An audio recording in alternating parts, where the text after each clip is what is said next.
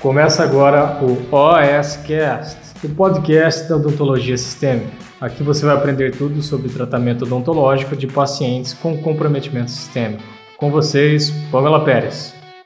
Eu preparei é, o que você precisa saber, assim, o básico, se você quer começar a fazer sedação no seu consultório. Então, o objetivo da nossa live é essa. O que, que eu preciso saber, assim, o mínimo para eu começar a usar a sedação. Então, assim, se você tem vontade de fazer sedação no consultório, se você está ainda um pouco inseguro, se você tem alguma dúvida sobre isso, a nossa live vai tentar esclarecer tudo isso. Eu separei aqui, dogs, quatro pontos mais importantes sobre sedação. Então, quais são as quatro informações mais relevantes que a gente tem que ter em mente cada vez que a gente quer planejar ali o nosso procedimento, quer fazer a sedação do nosso paciente, né? A, o primeiro ponto que eu quero conversar com vocês hoje é a indicação de sedação leve, né? Para que está indicado a sedação? Só para eu fazer um introdutório aqui, tá? É importante a gente saber diferenciar o que é uma sedação leve de uma sedação moderada e de uma sedação profunda, tá? Então esse é o primeiro passo. Primeiro, já vou chegar assim dando voadora nos mitos que tem por aí. Primeiro mito que se tem é que ah, vou fazer sedação e meu paciente vai capotar, vai dormir, ou ele vai ter uma insuficiência respiratória, ou ele pode ter uma parada cardiorrespiratória. Gente, isso falta de oxigenação, qualquer intercorrências, a gente pode ter numa sedação de moderada a profunda, né? Então, há numa situação de anestesia geral, que aí eu tenho uma utilização de medicamentos que fazem realmente a pessoa, o paciente sedar completamente. E essa sedação não é só uma sedação cognitiva, digamos assim, né? Então, na sedação leve, por exemplo, eu tenho, eu dou um medicamento para o paciente que ele vai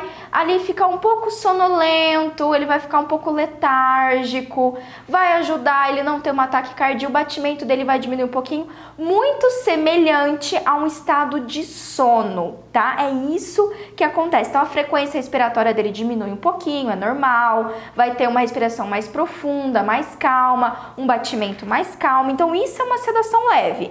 Não é todo paciente que dorme durante a sedação leve. Alguns dormem, mas a maioria não. Então o paciente ele fica responsivo a você. Você vai pedir para ele abrir a boca, você vai conversar, perguntar alguma coisa para ele e ele vai saber te responder. Então, isso é uma sedação leve, tá legal? Uma sedação moderada, uma sedação mais profunda, eu já tenho outro tipo de medicamento, que são medicamentos extremamente mais, é, mais potentes, e aí não só eu vou ter um relaxamento, é, digamos assim, uma, uma sonolência, uma alteração cognitiva, que além disso eu vou ter o paciente apagado mesmo, o paciente vai apagar, vai dormir, eu já vou ter relacionado uma fraqueza muscular, uma fraqueza em todo o corpo, então o paciente vai ficar extremamente mais relaxado.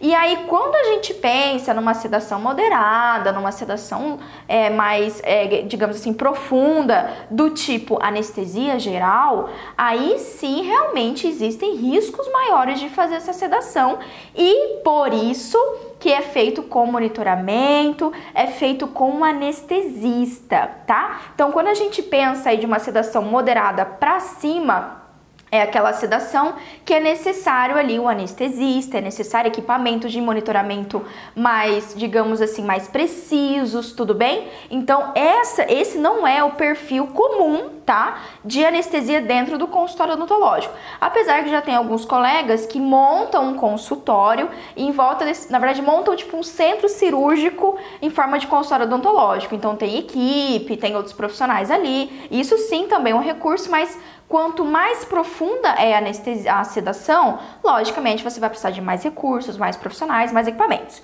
O que eu quero falar aqui para vocês é da sedação leve, então eu já quero que vocês tenham consciência disso. Não é todo paciente que vai dormir, o paciente não vai apagar, o paciente não tem esse risco imenso que se tem por aí, que vai ter uma parada cardiorrespiratória, que ele vai passar mal, que vai ter um terecoteco. Não, doc, vai por mim. Eu faço bastante sedação, já fiz várias sedações em paciente pediátrico, paciente idoso, paciente adulto. E assim, não é isso. Isso é conversa e eu vou explicar para vocês por quê, tá legal? Então vamos lá. Para quem que é indicada essa sedação leve que eu falei agora? Essa sedação, doc, é indicada aí, primeiramente, a gente pode colocar duas principais indicações. Indicação número um, tudo bem? Um paciente com medo. Essa, inclusive, é uma das principais. Então, se você tem, pensa nos pacientes que você tem no seu consultório odontológico um paciente ansioso, um paciente com medo, aquele paciente que está ali transpirando, suando na cadeira, aquele paciente que te fica te perguntando, doutor, aí, que hora que vai ser, mas já meia vez, você chama ele na recepção, ele. Daquela, já, já teve isso? Que você chamou o paciente na recepção, ele deu uma respirada profunda, assim, tipo, tomou um fôlego para ir lá? Então, esse é um perfil extremamente indicado para sedação. E, gente, ó, eu sei, eu sei que Vai parecer estranho, não me levem a mal com o que eu vou falar, mas sinceramente, se eu pudesse, eu fazia sedação em praticamente todos os pacientes. Se eu pudesse, eu só fazia com sedação. Na verdade, não tem nada que impeça, né? Mas também vai muito do tipo de procedimento que você vai fazer, do, da, também das necessidades do paciente. Tem paciente que é tão tranquilo, tão tranquilo que você não precisa nem de anestesia, eh, perdão, você não precisa nem de sedação. O paciente sozinho dorme. Eu sei que meu pai é assim, deita na cadeira odontológica já dorme. Você deve ter um paciente assim também. Então assim, é meio que desnecessário você utilizar uma medicação nesse sentido, tudo bem?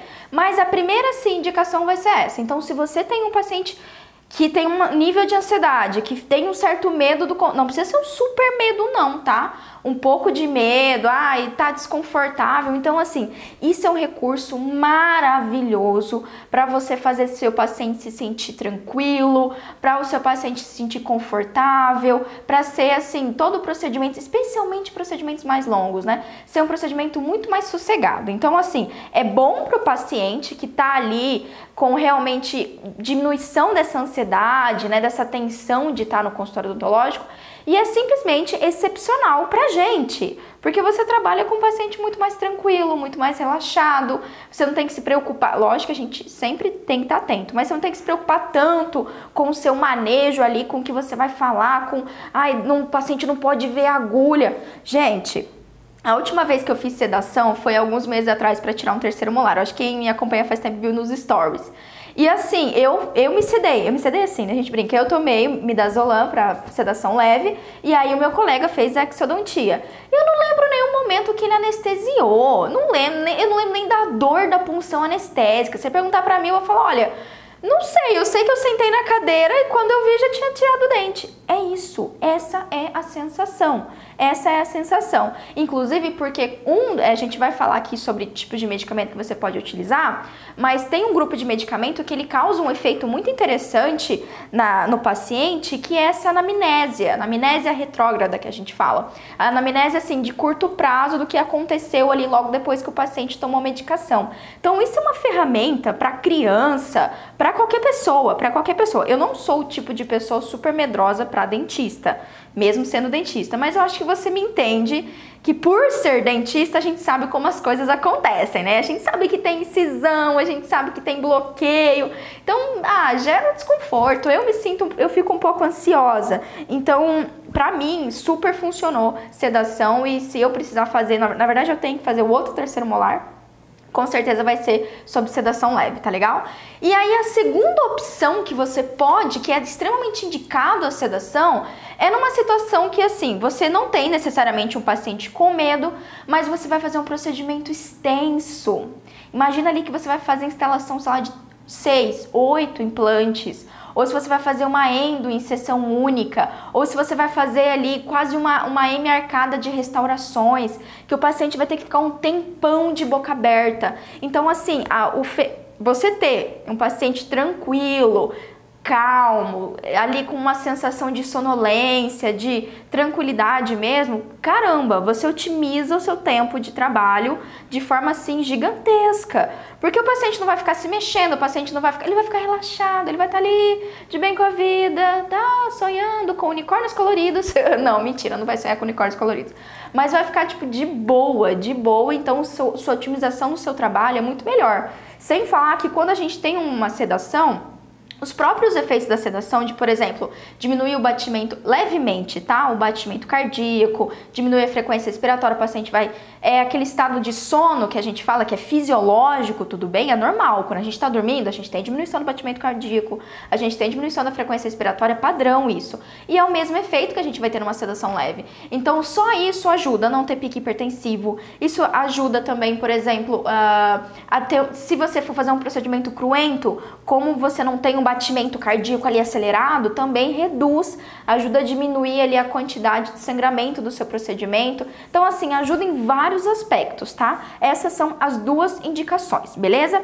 Segundo ponto que você precisa saber, você já sabe as indicações, já sabe quando que você pode utilizar, praticamente é indicado para tudo, praticamente você pode utilizar em várias, várias vezes e para vários recursos. Segunda coisa que você tem que saber se você quer fazer sedação no seu consultório são os tipos, tá? As opções de sedação que você pode utilizar, tá? E aí são basicamente três que eu vou colocar aqui que são as mais utilizadas no nosso consultório, tá? São as que são recomendadas pela literatura, enfim, essas são bacanas de a gente fazer, tudo bem? A primeira delas é o óxido nitroso, a segunda delas é medicação oral e aí a outra é a intravenosa. E mentira, esqueci outra, é uma quarta, intranasal, tá? É que essa eu não utilizo tanto, mas tem intranasal também. Tudo bem? Então eu tenho medicamento oral, eu tenho inalatório, que é óxido nitroso, eu tenho ali venoso e eu tenho também nasal. Então eu tenho várias vias possíveis de fazer ali uma sedação. Pamela, quando que eu vou utilizar? Qual que é melhor? Doc, isso vai muito assim. Primeiramente, do seu investimento financeiro. Quando a gente pensa no óxido nitroso, eu preciso de equipamento e, basicamente, assim, segundo o nosso Conselho Federal, para a utilização de óxido nitroso, você tem que estar habilitado. Então, você tem que fazer um treinamento específico para óxido nitroso e aí você também tem que comprar o equipamento. Então, da última vez que eu vi, não é tipo assim uma coisa super barata, tá? Vai variar aí entre 8 mil e 10 mil reais para você ter ali todo o equipamento com cilindro de oxigênio, cilindro do, do óxido nitroso, todas as máscaras. Então você tem que investir um recurso maior no óxido nitroso. O que, que é legal de, desse mecanismo, tá? O legal do óxido nitroso é que, assim, entre todos os tipos de sedação leve que a gente tem no consultório, ela é, segundo a literatura, a mais segura, incluindo pacientes pediátricos. Então isso é super legal, isso é fantástico, né? Por que, que ela é tão segura? Primeiro porque ela é, ela é inalatória, então toda a metabolização desse composto ele é feito no pulmão e isso é muito rápido. Então assim que eu desligo os equipamentos, desligo o paciente ali do óxido nitroso, rapidamente aquilo é metabolizado pela corrente sanguínea dentro do pulmão e rapidamente o paciente acorda. Então os efeitos são realmente só naquele momento que você estiver utilizando o óxido nitroso. Existem algumas, digamos assim, algumas dificuldades dele. Por exemplo, é que dependendo do tipo de cânula nasal que você vai utilizar, pode ser que seja difícil é, você fazer um procedimento superior. Pode ser difícil sim, você vai conseguir fazer, mas é, digamos assim, que não vai dar às vezes para você colocar um super abridor bucal e tudo mais. Tem algumas dificuldades também para paciente que é respirador bucal, que tem alguma obstrução nasal, então pode não ser efetivo óxido nitroso nesses casos. Então, assim, tem prós e contras, eu precisaria só de uma outra live só para falar de óxido nitroso, tá? Mas essa é uma opção super legal e considerada uma das mais seguras segundo a literatura atual. Outra ferramenta, né, segundo, outra ferramenta, ó, outro tipo de, de medicação que você pode utilizar é a medicação oral. E a medicação oral mais tradicional, esse assim é minha primeira escolha, porque é realmente pelo custo e por ser super fácil, é os benzodiazepínicos, né? Então, os benzodiazepínicos, doc, são indutores do sono, ok? Olha só, benzodiazepínico não vai dar o efeito de anestesia geral, não vai fazer o seu paciente apagar. Não, benzodiazepínicos são ansiolíticos. Então é um grupo de medicamento utilizado, prescrito aí, de, digamos assim, de forma rotineira para pacientes naturalmente ansiosos. Então, tem medicamentos que são utilizados ali para paciente com insônia, que precisa induzir o sono, paciente ansioso, paciente, enfim, paciente de todos os tipos e que você precisa ali de uma indução, tá certo? Esse é o objetivo de um benzodiazepínico. E aí a gente tem vários, né? A gente tem midazolam, diazepam, alprazolam, clorazepam, tem um monte dos pan da vida. Então você pode escolher o que é melhor. Também eu precisaria de uma outra live só para falar cada um dos chips. Na verdade, ó, se você quiser que eu fale, que faça uma live só para falar qual que é aí o melhor benzodiazepínico, a diferença entre eles, qual que é mais indicado para uma ou para outra coisa, coloca aqui embaixo para mim, tá? Pamela, eu quero live hashtag benzodiazepínicos. Eita! Manda aqui pra mim então, que aí eu vou programar para fazer, é um tema legal. E aí a gente vai precisar de mais tempo para aprofundar isso, tudo bem? Mas, ok? Então isso é outra situação que você pode utilizar. Qual que é o bom de medicamento oral? Primeiro que é mais barato, tá? Você pode ter no consultório odontológico, você dá ali pro paciente, espera alguns minutinhos e você já tem um efeito legal, tá? Segunda, é, segunda coisa que você não precisa de nenhum equipamento, né? Você só precisa do medicamento. Então é super fácil para quem trabalha no SUS, para quem trabalha particular, é bem tranquilo de ser feito. Uh, o que, que, é um pouco complicado desses medicamentos é que os, os benzodiazepínicos, especialmente em comprimido, é um pouco mais difícil de titular para criança. Não tem como você titular, então é aquela dosagem, no máximo ali, por exemplo, midazolam. Você vai ter 7,5 miligramas e você vai ter ali 15 miligramas. Então você vai trabalhar nesses daí. Você não tem muita, muita, tem como titular, como por exemplo, o óxido nitroso, né? Que você coloca níveis ali. Então, tem esses recursos. E como eu falei, são medicamentos indutórios. Quando, por exemplo, o médico ele vai fazer ali uma, vamos pensar num procedimento minimamente invasivo, endoscopia. Geralmente endoscopia, o médico ele vai fazer uma indução, então ele vai te embalar no sono ali com midazolam, com diazepam e depois ele vai utilizar um outro tipo de medicamento venoso um pouco mais potente para manter ali a sedação, às vezes um propofol, fentanil, enfim. Outros tipos de medicamento, fentanil não, fentanil é mais complicado, geralmente é propofol, que é mais rápido. Então vai colocar um outro medicamento e aí tem todo uma, um monitoramento, tá certo? Se você já fez endoscopia, você sabe que você é todo monitorado, tem o anestesista ali, então é outra situação. É aí a, a sedação moderada que a gente fala, tá legal? Então esse é o segundo tipo. Terceiro tipo, intravenoso. Então, como que é o intravenoso? Pamela, basicamente, a gente vai utilizar os mesmos medicamentos benzodiazepínicos. A diferença vai ser o tipo de via, né? Então, por ser venosa, aqui nesse caso você vai ter que ter uma habilidade para uma punção venosa, vai ter que ter soro, vai ter que diluir esse medicamento ali e o paciente vai fazer ele enquanto você estiver atendendo.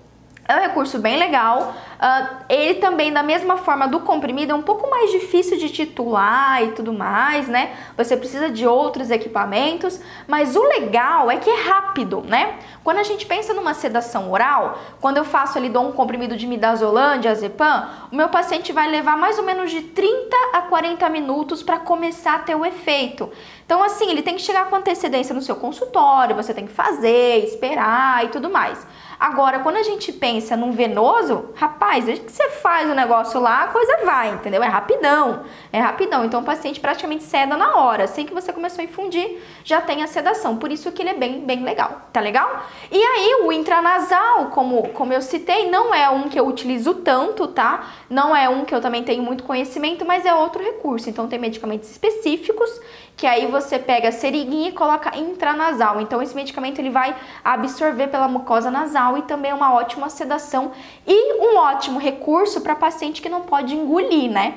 Então imagina ali um paciente com dificuldade de deglutição, às vezes um paciente com necessidade especial, é legal tanto o venoso como também o oral. Então ambos dão certo, ambos são legais. Qual que é o mais simples se eu quero começar? Falando, não, mas eu quero começar a experimentar sedação. Qual que eu utilizo? Minha sugestão é você começar pelo benzodiazepínicos via oral comprimido, o midazolam, diazepam, alprazolam, enfim, o que você achar que é mais adequado para o seu paciente, tá? Vale super, super a pena. Ó, sempre eu dou, eu dou, vou te dar esse desafio. Na verdade, esse desafio eu vou abrir aqui. Esse desafio até hoje eu só dei para as minhas alunas da academia, tá? Mas eu vou te dar um desafio. A melhor forma de você perder o medo, que eu sei que algumas pessoas ficam muito inseguras e é normal. A primeira vez que eu fiz sedação, eu também fiquei assim, tipo, tensa. Falei, meu Deus do céu.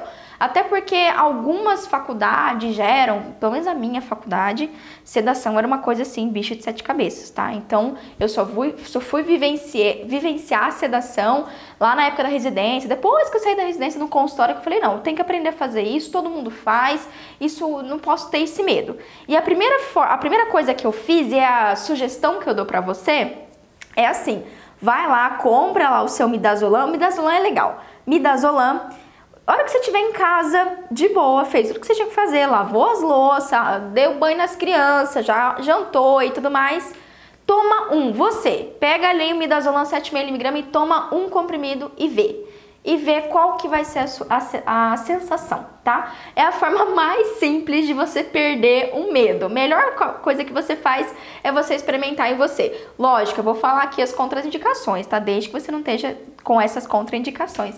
Mas é a melhor forma. Foi assim que eu perdi de vez o medo de fazer sedação e eu recomendo para as minhas alunas da academia e também recomendo agora para vocês, tá? Super dica aí. Depois você me conta, me manda por direct se você fizer isso daí. Deixa aqui ou nos comentários do YouTube ou coloca lá para mim pelas redes sociais, fala: "Pamela, me cedei e foi fantástico". Gente, vocês vão ver, vocês vão querer, nossa, é viciante. É, pior que é, né? Midazolam é medicamento tarja preta. Então, por favor, por favor, é só essa vez, tá? Pelo amor de Deus.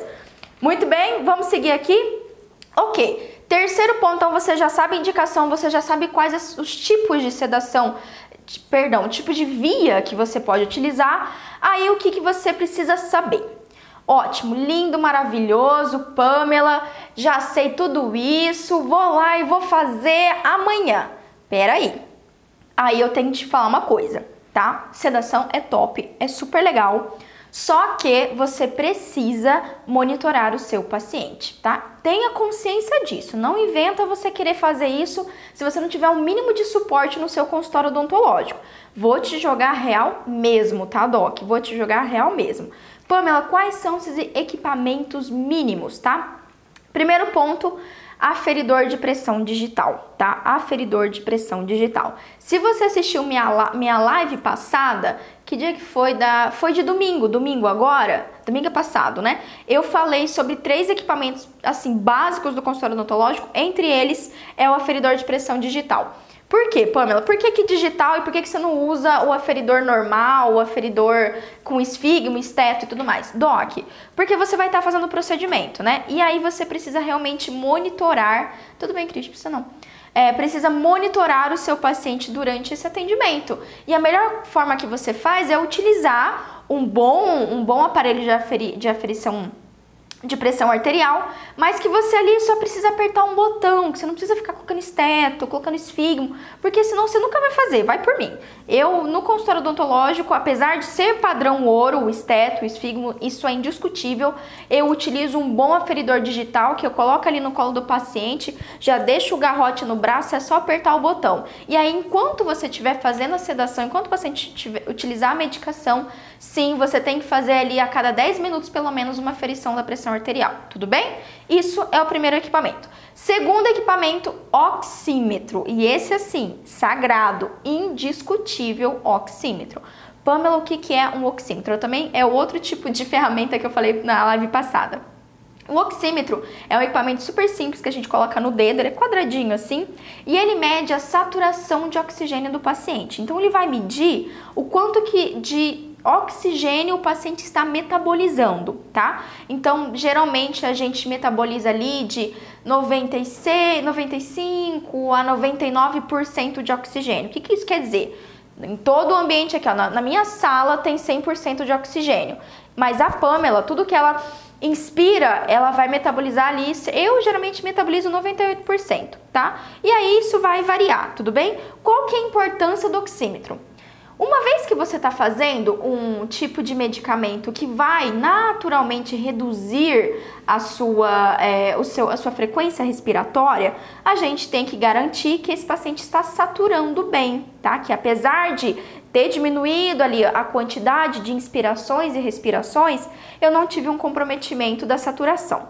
Vou ser muito sincera, todas as vezes que eu fiz sedação leve no consultório, nunca tive uma intercorrência desse tipo. Nunca tive um paciente que teve aí uma, uma queda de saturação, tá? Só que não quer dizer que não vá acontecer, tá bom? Então é importante que você utilize o oxímetro exatamente para monitorar o seu paciente.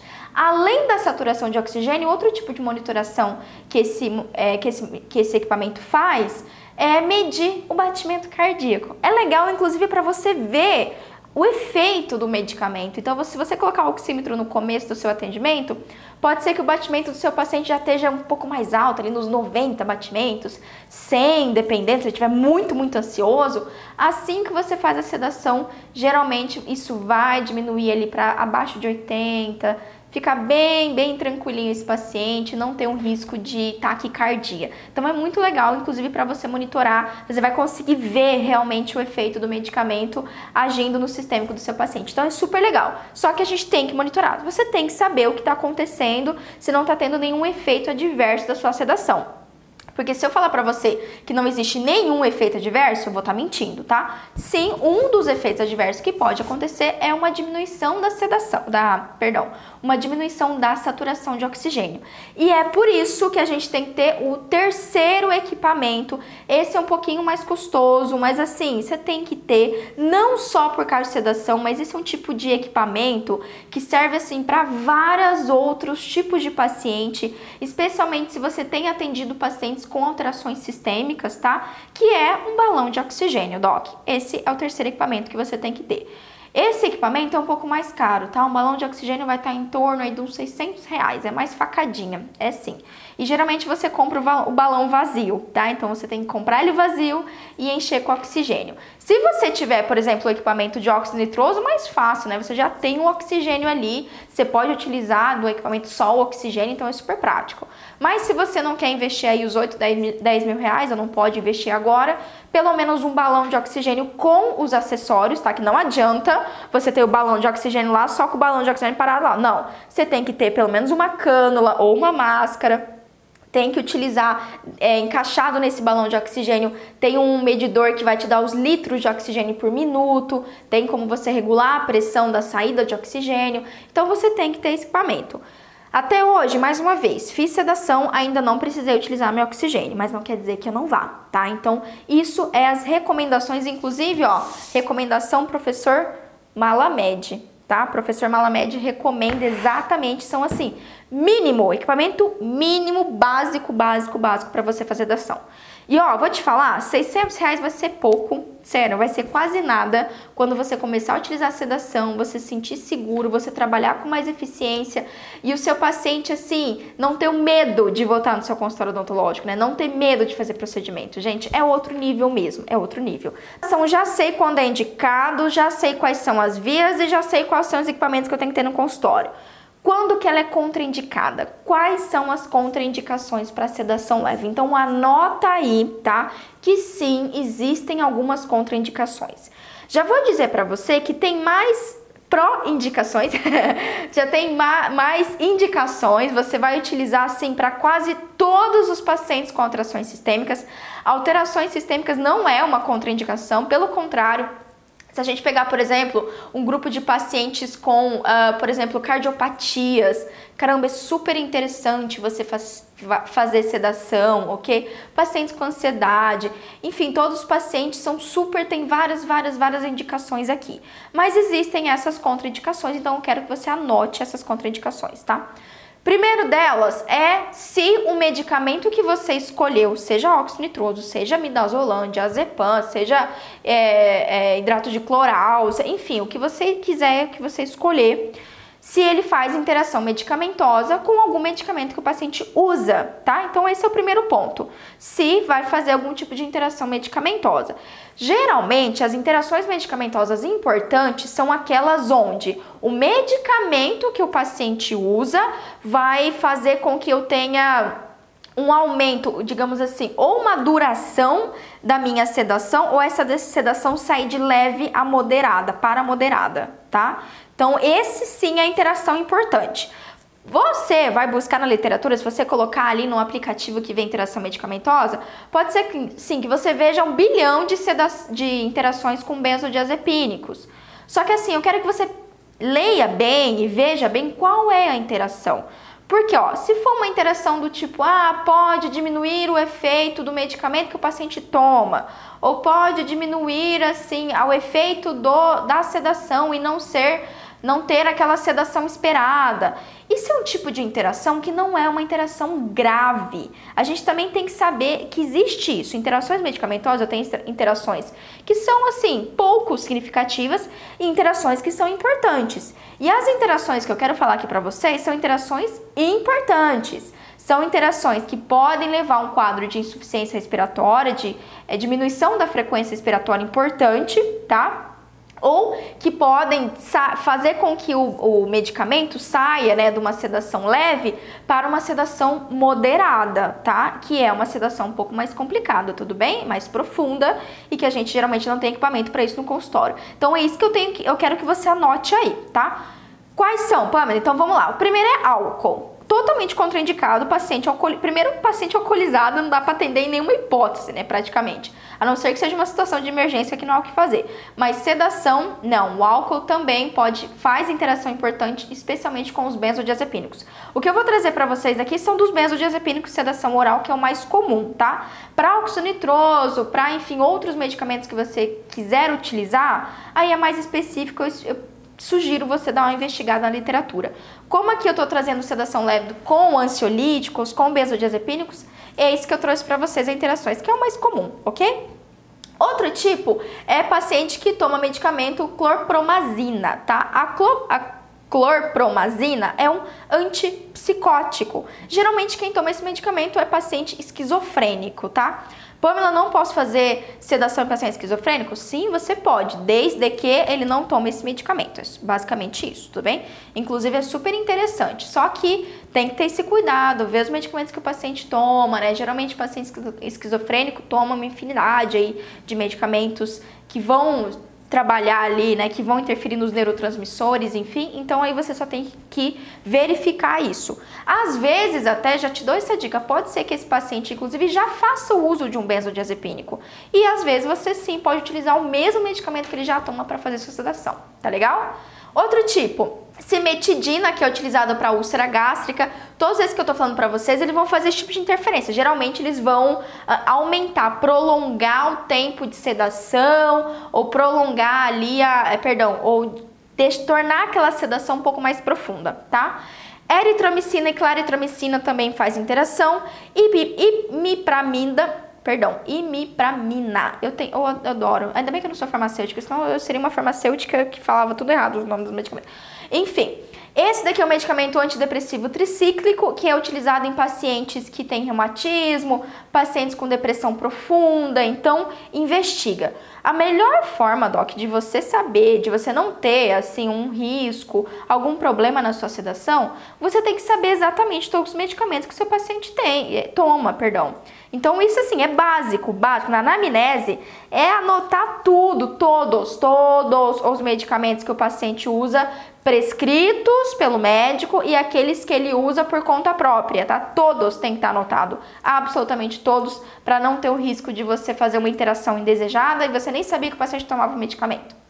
Outro tipo também, olha só que interessante, contraceptivo oral. Aqui, Doc, não é uma contraindicação grave e absoluta, tá bom? Senão não dava para sedar metade das mulheres brasileiras, né? Então não tem assim, nesse sentido, não se preocupe. Mas você vai ver na literatura que pode sim ter ah, ali uma pode ter uma interação e pode aumentar a resposta dos benzodiazepínicos. Então ele pode, eles podem trabalhar um pouquinho mais rápido, tá?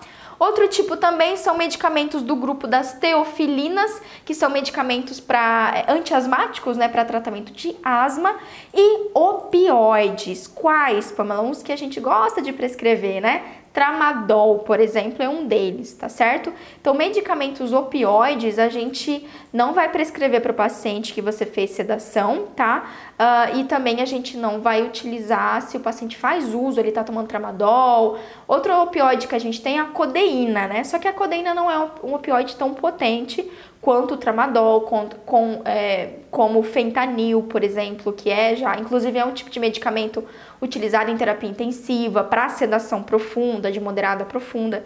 Tá legal, Doc? Então esses daqui são os medicamentos que fazem interação. Anotou aí? Anotou aí? Beleza. Então tá, se você não anotou, você volta o vídeo e anota. OK? Outro tipo pacientes, né? Outro perfil de paciente que está contraindicado a sedação.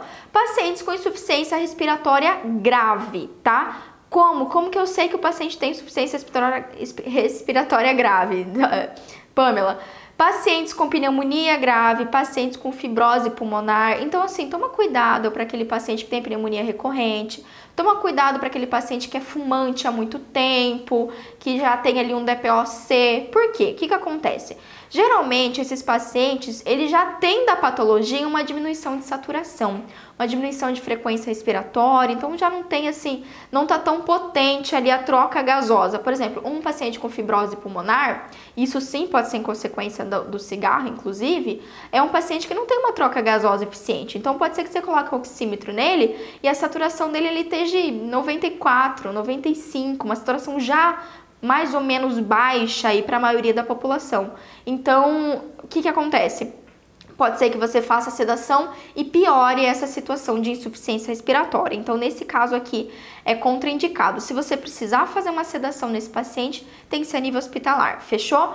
Pamela, como que eu descubro se o paciente ele tá numa insuficiência respiratória? Como que eu vou saber? Como eu vou tirar um raio-x do tórax dele para saber se ele tem fibrose?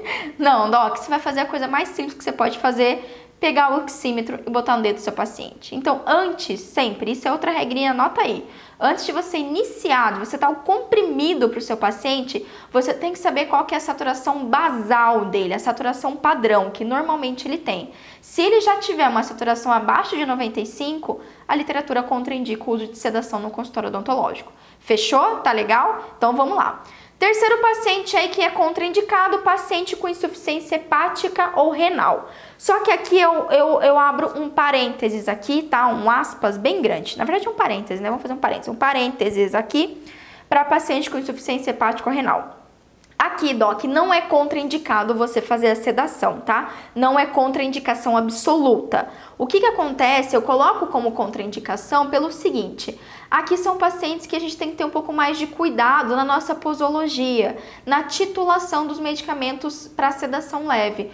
Como são pacientes que têm uma dificuldade de metabolização de medicamentos em geral, pode ser que você faça sedação leve nesse paciente e ela seja uma sedação que dure mais do que deveria, ou que ela seja uma sedação mais profunda. Então, assim, isso é um pouco delicado, tá? Então, sugiro assim, quer começar agora a fazer sedação?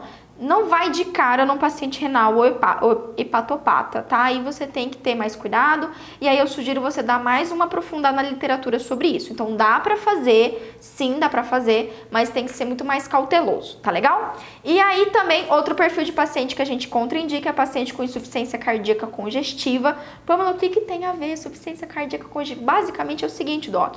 Um paciente com insuficiência cardíaca congestiva é aquele paciente que o coração dele, o miocárdio, não trabalha de forma eficiente, não tem um batimento cardíaco eficiente e, consequentemente, é mais dificultosa a oxigenação dos tecidos. Então, basicamente, o paciente ele tem ali uma falha, o coração desse paciente não trabalha tão bem, não tem um batimento tão forte, toda ali a circulação desse paciente é mais lenta. E aí, quando a gente faz um medicamento que, que também já diminui aí é, o batimento cardíaco na teoria, um paciente rígido diminui de forma fisiológica, mas um paciente com insuficiência cardíaca pode piorar o quadro, tá? Então também é contraindicado. Se você precisar fazer sedação nesse paciente, tem que ser a nível hospitalar, com o médico do seu lado.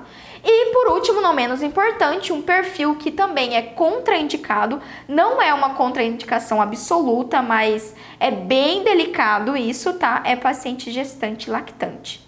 Pamela, por que, que não é contraindicação absoluta? Pode ou não pode fazer DOC?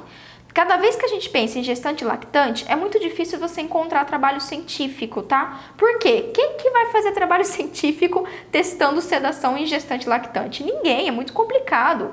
É, então, assim, é difícil você encontrar na literatura algo que fale não, não pode usar, da mesma forma que não tem nada que fale, ah, tá liberado, pode utilizar. Inclusive, os benzodiazepínicos são, pela pela categoria dos medicamentos, são colocados em categoria C, tá? Então, ou seja, contraindicado para gestante lactante, tá legal? Esses são os pacientes, então, contraindicados. Fechou, Doc? Então, ó, dei um resumão para você. Isso daqui não é para você ficar com medo, não é para você se preparar, se sentir seguro. E ó, recomendo fortemente que você implemente isso dentro do seu consultório odontológico. Isso é um diferencial importante. Não subestime o poder do midazolam. Hashtag, manda aqui pra mim, ó. Hashtag poder do midazolam, tá? Manda aí pra mim quem tá aqui comigo. Porque vale muito, muito a pena mesmo. É super importante e ajuda bastante no manejo dos nossos pacientes, especialmente os pacientes com atrações sistêmicas. Tá legal? Ó, recado final aí pra você, não vai embora ainda, não vai embora ainda. A, a primeira coisa que eu quero falar é que estamos quase mil inscritos no, no YouTube, então você faz o favor de meter um like aqui e se inscrever no canal pra você me ajudar a fazer esse canal crescer. Se você quiser compartilhar essa live, ó, eu vou te mandar vários coraçõezinhos mentalmente. Vou ficar muito feliz. Afinal de contas, se é um conteúdo importante, se é um conteúdo que fez diferença para você, compartilha com quem que você gosta, tá legal? Compartilha pelo Spotify. Se você tá me vendo pelo YouTube, compartilha. E eu também tô no Instagram, no Facebook, né, Cristi? Estamos em todas as redes sociais. Fechou? Vamos fazer o Q&A aí, Cristiano? Perguntas. Temos perguntas? Temos. Temos perguntas. Vamos para as perguntas. Primeira pergunta. Doutora Pink. Doutora Pink! Ai, adorei! Vem do Instagram? Do Instagram aqui? É, Instagram. Top, top. Os medos são os efeitos colaterais. Como reverter? Os medos são os efeitos colaterais. Como reverter? É. Olha, sedação. Mas aí o, o medo é efeito colateral seu, como dentista, ou do paciente, será? Doutora Pink, você tá aí? Manda, manda pergunta de novo pra mim. Ó, se for o medo do paciente, sedação nele. Faz uma sedação leve. Lógico, nunca vamos esquecer da iatrosedação, por favor, tá, docs? Iatrosedação é importante, então faça a iatrosedação no seu paciente, tá? Mas com certeza todos os tipos de medo e ansiedade do seu paciente que acontece no consultório odontológico, você consegue manejar muito bem com a sedação leve. Tem mais uma. Mais uma. Rafael Nunes. Esse tempo para fazer o efeito do comprimido seria necessário a maior dosagem para o adulto? Não, não, é diferente a posologia por peso da, do tempo que faz o efeito. Indiferente da quantidade que você vai utilizar de midazolam, vai, ah, digamos assim, vou, vou pegar o midazolam como exemplo, que é o que eu mais utilizo. Então, digamos que você, a gente tem a opção de 7,5 miligrama e tem a opção de 15 miligramas, tá? Esses são os mais comuns da gente encontrar nas farmácias. Por exemplo, se você dá o de 7,5 ou de dá o de 15 miligramas, vai levar o mesmo tempo para fazer efeito, tá? Vai levar cerca de 30 a 40 minutos. Se o paciente vem em jejum, é mais rápido, tá? Cerca até de menos de 30 minutos, 20 minutos, você até já consegue os efeitos. Agora, se o paciente foi tipo depois do almoço, ele comeu alguma coisa, pode demorar um pouquinho mais. Inclusive, a minha sugestão e a sugestão da literatura é você fazer eh, o paciente estar em jejum para sedação, vai bem mais rápido, tá? Agora, então, isso não interfere. O tempo para ação do medicamento, a meia-vida dele não muda em nada. O que a gente vai diferenciar você utilizar os 7,5 e 15 miligramas é basicamente o peso do paciente, né? Então, se for um paciente infantil, um paciente adolescente, às vezes só um 7,5 miligramas já é suficiente.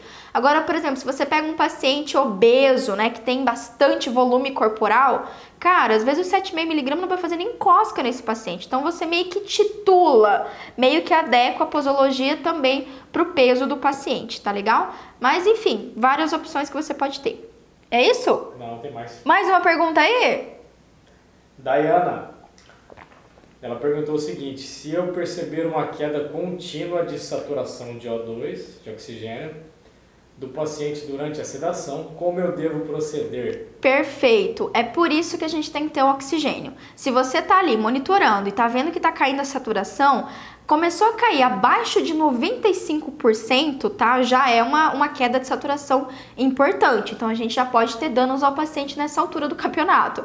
E aí é por isso que você tem que fazer oxigênio. Então, oxigenoterapia na hora, geralmente a gente coloca de 2 a 5 litros, de 2 a 4, de 2 a 5 litros de oxigênio por minuto, tá? E aí você vai chamar imediatamente o pronto-socorro médico, tá? Ou seja, um, seja ali o SAMU, o bombeiro, enfim, o que você tiver na sua cidade. Mas esse é o motivo da gente utilizar oxigênio, por isso tem que ter oxigênio suplementar. Geralmente, só de você fazer o oxigênio ali, você já vai ter uma melhora na saturação.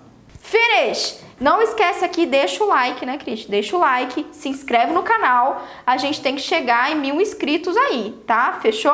Então, ó, beijo para quem tá no Instagram comigo, beijo para quem tá no YouTube. Estou encerrando essa transmissão, tá bom? Tchau!